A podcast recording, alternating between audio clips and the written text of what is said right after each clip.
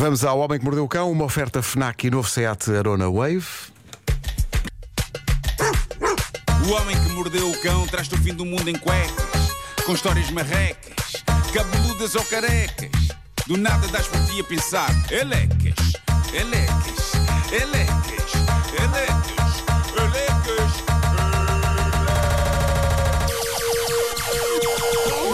O homem que mordeu o cão traz-te o fim do mundo em cuecas. Título deste episódio: A Vingança Amolga. Eu acho que nunca tinha conjugado o verbo amolgar assim desta maneira. Acho que não se conjuga vezes suficiente o verbo amolgar. Amolga. Amolga. Gosto de dizer. É muitas vezes o que está aos gatos, uma molga de leite. Pois é. Ei. Pois é. Péssimo. Bom, vocês lembram-se do nosso ouvinte No More Nuno no Reddit, que é, Claro uma, que é uma espécie de celebridade na zona de Vila Real e de Vila Fria, depois de gentilmente ter tentado ajudar um senhor a subir até casa numa cadeira de rodas por uma rampa Ah, sim, sim. e por tê-lo deixado de resvalar pela rampa abaixo quando um pastor alemão lhe saltou ao caminho. Depois é, daí recebemos uma mensagem de alguém lá da zona a confirmar esse acontecimento como quase uma lenda do sítio. Pois bem, essa não é a única história embaraçosa deste ouvinte. Ele tem uma de puro terror que enviou, envolvendo o muito estimado carro do pai. Ah, conta ele, uma vez o meu carro avariou, teve de ir para a oficina. Como era estudante no Porto, não tinha como ir para a faculdade, nem conseguia dar as minhas voltinhas que um estudante universitário tem que dar, nem voltar para casa novamente. Sendo assim, a minha mãe convenceu o meu pai a emprestar o carro dele. Para o meu pai, o carro é sagrado, é um verdadeiro cálice sagrado, o santo graal. Eu tinha de ter o máximo cuidado, uma responsabilidade máxima. Sempre com cuidado cumprir as velocidades, não sair à noite com o carro para não correr riscos desnecessários, estacionar longe de possíveis portas de carros vizinhos baterem de lado. No fim de contas, tinha que tratar do verdadeiro filho do meu pai, Ai, o carro. Eu não tocava no carro depois disso. Este enquadramento é todo muito promissor, não é? Temos, Sim.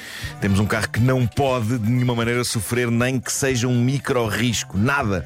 Este carro deveria chegar ao fim desta narrativa completamente intacto e cintilante. Será que chega? Bom, diz ele, andei com o carro domingo, segunda, terça, quarta, até que na quinta-feira decidi, decidi ir ao shopping Bom Sucesso. Estacionei como as regras mandam, longe dos outros carros, nem que para isso fosse a um quilómetro da porta de entrada. Ninguém pode acusar este rapaz de não ser cuidadoso, não é? Ele, ele sabia o quanto o pai estimava a viatura, ele sabia o pesadelo que o esperava se o carro não voltasse intacto para as mãos do seu progenitor. Portanto, sempre a jogar pelo seguro. Estou a lembrar-me do Rei dos Gaceteiros. pois é. Não é, do verdade. Ferris Bueller. É verdade. O é Ferrari e do amigo. Grande filme. Ahm, fui fazer o que tinha a fazer eh, ao shopping, diz ele. Quando voltei ao carro, aproximei-me pelo lado direito, ou seja, pelo lado do passageiro, e percebi então. Tana, Meu Deus. tana. Percebi que havia uma batidela que começava no farol, passava pelas duas portas e acabava na traseira. Fiquei petrificado. Jesus, estou morto. Obrigado, vida. Adeus. Até à próxima. Ele escreveu isto tudo. Mas como? Como se este rapaz andava a deixar o carro estacionado em, em Nhures para não correr o risco de se roçar com nenhuma outra viatura? Este rapaz andava a não respirar perto do carro. Não fosse a respiração fazer algum estrago e agora o carro está amolgado desde o farol até à traseira. O que de acho aconteceu? Diz ele, fui às seguranças do parque em pânico perguntar se viram alguém bater no carro. Perguntei se havia câmaras de segurança que tivessem filmado o imbecil que bateu no carro do meu pai e nada. Chamei a PSP para fazer a ocorrência na tentativa de ter uma prova, um documento válido que provasse que eu não bati com o carro, mas sim um imbecil qualquer. Como é óbvio, a PSP não podia fazer nada.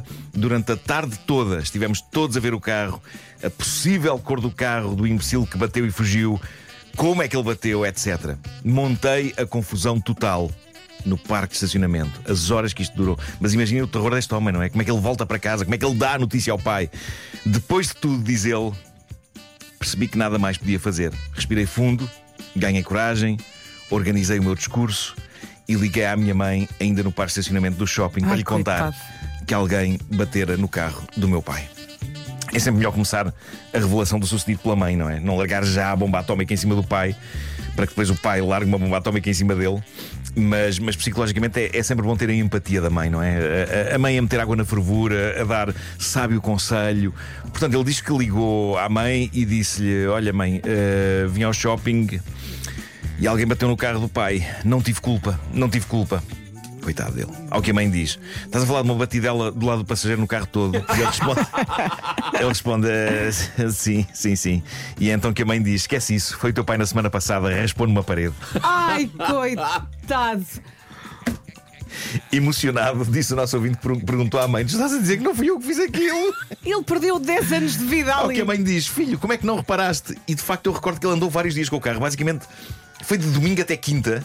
Não deu por nada. Isso é o mais extraordinário desta história. Não deu por nada. Mas Diz é porque ele. ele entra na outra porta normalmente. Exato, Não- exatamente. não- Diz ele, nessa semana andei com outras pessoas no carro, ninguém me disse nada, talvez por medo da minha reação. Quer dizer, eu acho que comentar a molgadelas de carros alheios só se a pessoa tiver mesmo muita confiança com o condutor. Claro. né? Eu, eu não exclamaria um É, como você tem isto assim à toa. Se a pessoa quiser contar como é que aquilo aconteceu, conta. Agora estar a espezinhar e a, e a- e a dizer de forma redundante, "Pá, este carro está todo amolgado. Mas, é mas tu desagradável." tens um lado do carro todo desfeito. Entras, a tua própria porta, aqui abres, está toda desfeita. Tu não perguntas, então o que é que aconteceu aqui? Pois. Eu- Tens que perguntar, não aguentas. Talvez.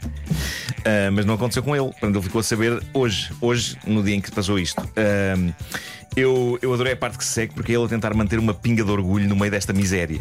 Diz ele, depois desta chamada, liguei o carro para sair e ao passar pelos seguranças ainda questionei: se alguma coisa, alguma filmagem, liguem-me, ok? Fico agradecido. Eu faria o mesmo, eu faria o mesmo. epá. Eu tinha, tinha ocupado demasiado tempo da vida E daquelas agora pessoas. encontrava a filmagem do pai a fazer a. Ah, ma- mas não só isto, como diz ele, apesar disso ter passado há anos, ainda ele era estudante, de vez em quando ainda questiona aqueles seguranças. Descobriram alguma coisa? E diz que eles respo- respondem olhando de lado misteriosamente como o Horatio do CSI Miami. Ainda não. ainda não. Sabes que há uns anos, eh, lembro perfeitamente, estava, estava em casa dos meus pais ainda, portanto já foi há, um- há uns valentes anos. E uma colega minha da faculdade foi-me buscar para irmos almoçar ou coisa assim do género. E então, portanto, ela portanto, dá, vira, portanto, eu vivia, os, os- os meus pais vivem num prédio de esquina. Sim. Portanto, ela veio, fez- virou para mim, portanto, eu entrei no lado uh, daquilo que se pendura. Sim. Sim. Pá, e olho, entro e pergunto só à Maria João: Ó João, ontem foi agressiva à noite, hã? E ela olha para mim e diz: Mas porquê perguntas isso? Estou só a perguntar, ontem foi, foi complicado, foi, foi, foi, foi duro.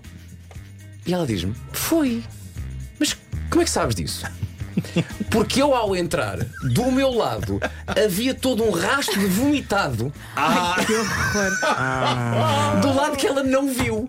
Portanto, ela entrou Bom. do seu lado, Bom. do seu lado impecável. Tranquilo, impecável. Agora, no dia anterior, alguém que nunca sei, nem nunca vou saber quem foi, a da altura decidiu: olha, vou só pôr a cabecinha de fora, Claro, porque tenho claro. que fazer aqui qualquer E coisa. um rastro e ficou, pá, com a parecia- sabes, sabes aquelas tintas que vês nos carros americanos? Parece Sim, tipo uma sim, chama. sim, sim, sim. Claro, claro, Era todo um rastro. mas ainda bem, pôs a, pôs a cabeça de fora. Imagina vomitar dentro do carro. Sim, sim, Aí ela sim. tinha dado por isso. Olha, Sim, eh, tenho ainda uma história épica de vingança. eh, eh, uma história 15 anos em construção, vou tentar contá-la rápido. É uma história que anda a fazer furor no TikTok. Foi contada por uma senhora chamada Linda Heard, americana. Há 15 anos, ela e alguns colegas dela de faculdade foram a um bar de stand-up ver um show de comédia. A dada altura da noite, uma das amigas levanta-se e, sem querer, manda abaixo uma cadeira. E isto faz com que um tipo sentado perto dela entorne a bebida que estava a beber em cima dele. Pá, coisas que acontecem. Ela pediu imensa desculpa ao tipo. O tipo foi basicamente uma besta, porque insultou-a, chamou-lhe cabra estúpida e gorda e ainda mais asqueroso, cuspiu nela. Era uma besta, ponto final. E diz a Linda, que conta esta história, depois deste incidente, a nossa noite seguiu em frente, mas não fomos capazes de seguir com as nossas vidas em frente sem justiça. Bom, no dia seguinte a este acontecimento, a Linda decide procurar o tipo no Facebook, encontra-o e descobre através do Facebook que ele é particularmente obcecado com duas séries de televisão, Breaking Bad e Walking Dead. Eu também sou obcecado com Breaking Bad, mas não cuspa em ninguém. O que é que ela fez? Armada com esta informação preciosa, ela inicia um processo de vingança que consiste em abrir uma série de contas falsas de Facebook, dedica-se a procurar por spoilers relativos às séries de que ele gostava. Spoilers para as pessoas não familiarizadas com estes termos modernos é quando se revela coisas importantes sobre uma série, que alguém, em- que alguém ainda não viu alguns episódios. Ela diz que foi um massacre, que ele bloqueava estes perfis que lhe revelavam coisas sobre as séries. Ela prontamente abria outros perfis para continuar a massacrá-lo com revelações sobre episódios que ele ainda não tinha visto. Giro. Diria que talvez um, um trabalho quase a tempo inteiro algo obsessivo, mas é verdade que tipo fora uma besta, não é? Diz ela, diz ela que este ataque durou meses e que a dada altura ela desinteressou-se esta demanda, sentiu que já o tinha chateado o suficiente, até que no semestre seguinte ela constata que o tipo é agora colega dela. Ui. E ela diz que conhecer o tipo melhor foi um pesadelo. Diz ela, ele é aquele tipo irritante de pessoa que decide ser o advogado do diabo de toda a gente que tem opiniões de trampa. Eu conheço este tipo de malta, é aquela malta que começa frases com Vamos lá ver, eu não sou racista, mas. Bom, nesta altura a Linda questiona-se: este tipo é de facto uma besta a todos os níveis. Porquê é que eu parei de lhe estragar o visionamento de todas as séries favoritas dele? Mas, grande diferença agora, ele já não dizia no Facebook que séries andava a ver, o que complicava ela levar para a frente um novo massacre. No entanto, ela diz que percebeu que ele tinha uma conta de Reddit e foi lá. E aí ela percebe o que ele anda a ver e o massacre continua por mais algum tempo. Pá, isto é uma dedicação incrível. Passam-se oito anos. Oito anos. Sim. Bem, Ao fim de oito anos, a Linda descobre que uma amiga de uma amiga, que nas palavras dela é um anjo, está noiva de quem?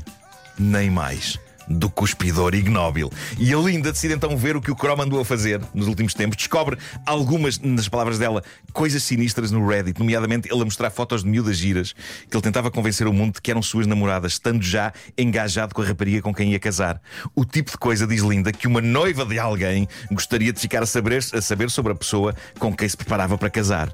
Então a Linda reativa uma das suas contas antigas de Facebook e manda para a noiva dele o link do Reddit com a mensagem: Olha para o tipo com quem vais casar. A noiva fica horrorizada e acaba com ele. Vingança concluída após 15 anos.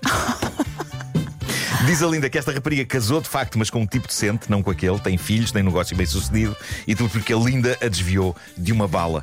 A Linda diz: nunca mais soube o que é feito dele, mas que com isto se aprenda que não se cospe, nem se chama uma mulher de cabra estúpida e gorda.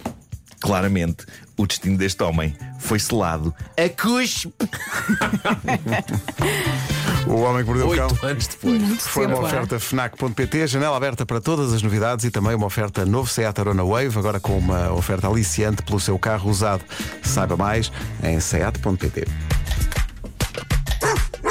O homem que mordeu o cão traz-te o fim do mundo em cuecas, com histórias marrecas, cabeludas ou carecas. Do nada das por pensar, elecas, elecas, elecas, elecas, elecas.